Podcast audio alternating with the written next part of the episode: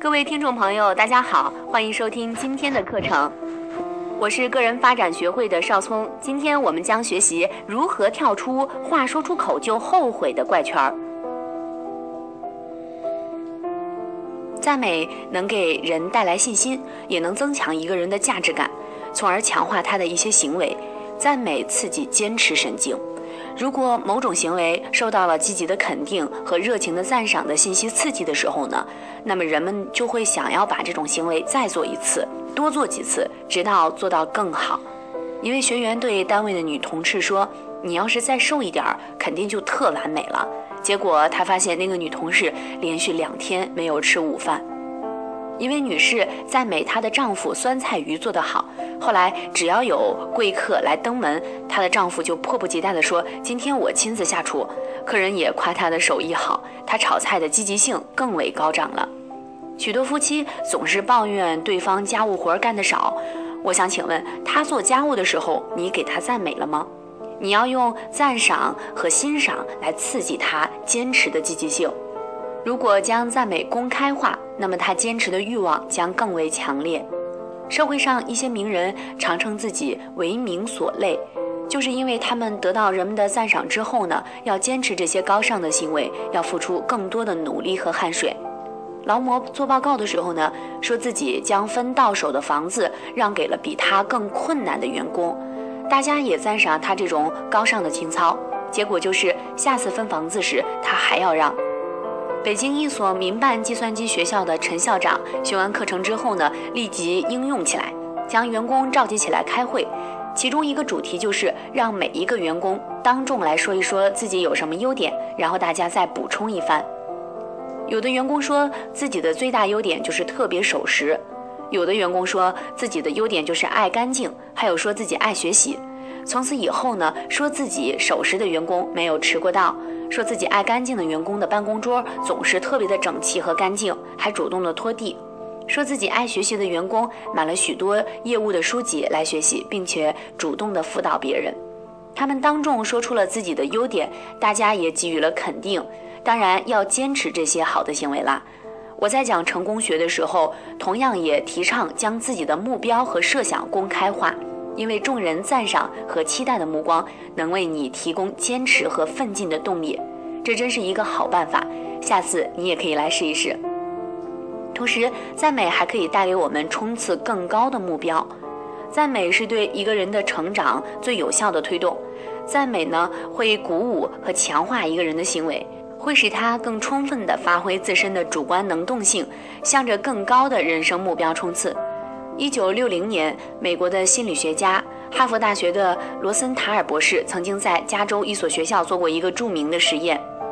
在新学年的开始呢，罗森塔尔博士就让校长把三位教师，呃，叫到了办公室，对他们说：“根据你们过去的教学表现，你们是本校最优秀的老师，因此我们特意的挑选了一百名全校最聪明的学生，组成了三个班让你们教。”这些学生的智商比其他的孩子都要高，希望你们能够让他们取得更好的成绩。三位老师呢都高兴地表示要竭尽全力。校长又叮嘱他们说，对待这些孩子要像平常一样，不要让孩子或者是孩子的家长知道他们是被特意挑选出来的。老师们答应了。一年之后，这三个班的学生的成绩果然排在了整个年级的前列。这个时候，校长告诉了他们的真相。这些学生并不是刻意挑选出来最优秀的学生，只不过是随机抽调的普通学生。没想到会是这样，但至少认为自己教学的水平确实高。这个时候，校长又告诉了他们另一个真相，那就是他们也不是被特意挑选出来的全校最优秀的教师，也不过是随机抽调的一些普通的老师罢了。这个结果正是罗森塔尔博士所料到的。这三位教师都认为自己是最优秀的，并且学生都是最高智商的，因此对教学工作呢充满了信心，人也变得更加聪明，各种灵感不断的闪现，工作起来也是非常的卖力，结果肯定会令人满意的。可见，鼓励、赞美和肯定会使一个人的潜能得到最大限度的发挥。不要跟你的孩子。伴侣或者是雇员说他做某件事很笨拙，没有天赋，那样的话可能会毁灭了他的进取心。学员江小姐呢，原本是一位活泼开朗的女孩，却不得不到我的培训班上寻找自己当众讲话的信心。她如何由爱说爱笑变得木讷寡言呢？那是因为在某位专家的一句话。在中学的时候，江小姐是县城一所学校的舞蹈队里跳舞跳得最好的一个。有一天，上级领导来了一位选拔人才的舞蹈专家，他问江小姐说：“你有多高？”她说：“一米五六。”专家转身跟舞蹈老师说：“这孩子先天不足。”听到此言，江小姐从此再也不敢跳舞了，甚至都失去了当众讲话的勇气。我特地将上述专家打了一个引号，是想说明这位所谓的专家连基本的鼓励原则都不懂，实在不应该被称为专家。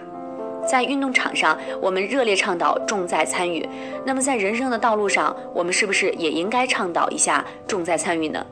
我们可以学习国外的一种考试办法，即使一题不答也给一个基础分，让考生觉得虽然我这门没有考好，可是我还有价值。我也赞赏老师们在评改学生的试卷的时候，在正确的题目上打一个大勾，在错的题目上画一个小叉嘎，也就是强化赞扬，弱化批评。如果与我们的前程相比，我们只是半醒的状态，我们只利用了我们肉体和心智。能源极小的一部分，往大处讲，每一个人离他的极限还远得很。他拥有各种能力，但往往习惯性的没有加以运用。任何一个人如果能够充分的发挥出自己的潜能，那么他一定会做出一番惊人的事业来。所以，让我们多多的去鼓励别人吧，哪怕只是最细小的进步，也要诚恳的认同和慷慨的赞扬。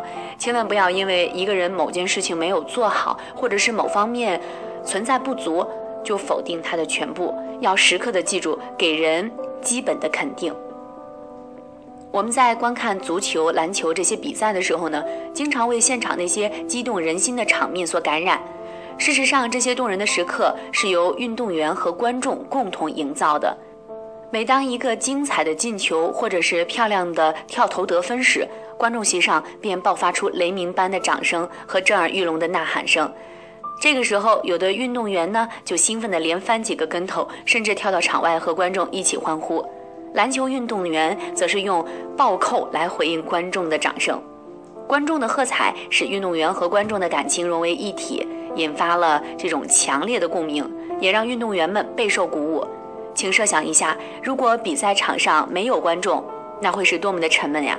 如果没有激情，就没有奇迹的产生，也不会有超高水平的发挥。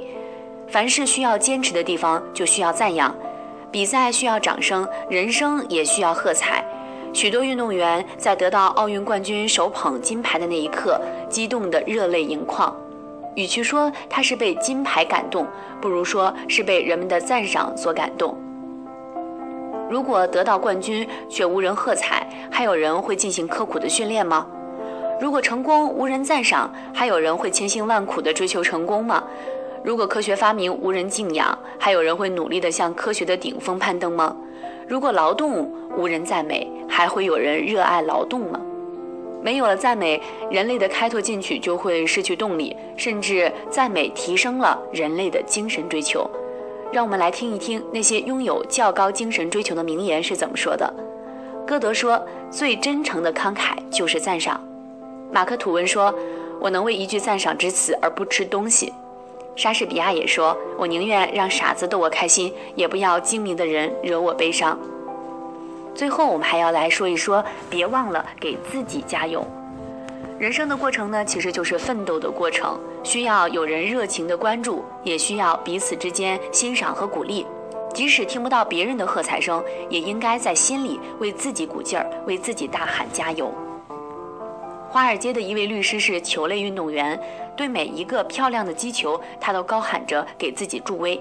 他说：“过去我总是咒骂自己失误，自从运用了激励自己的方法以后呢，我的竞技水平得到了极大的提升。”乒乓球运动员邓亚萍每打一个好球，都会大声地为自己鼓劲儿，在观众和自己的双重鼓舞下，他拿到了一个又一个世界冠军。排球比赛。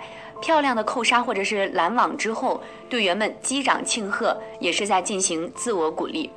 很多作家、诗人、导演在看自己作品的时候，也经常是感动的落泪。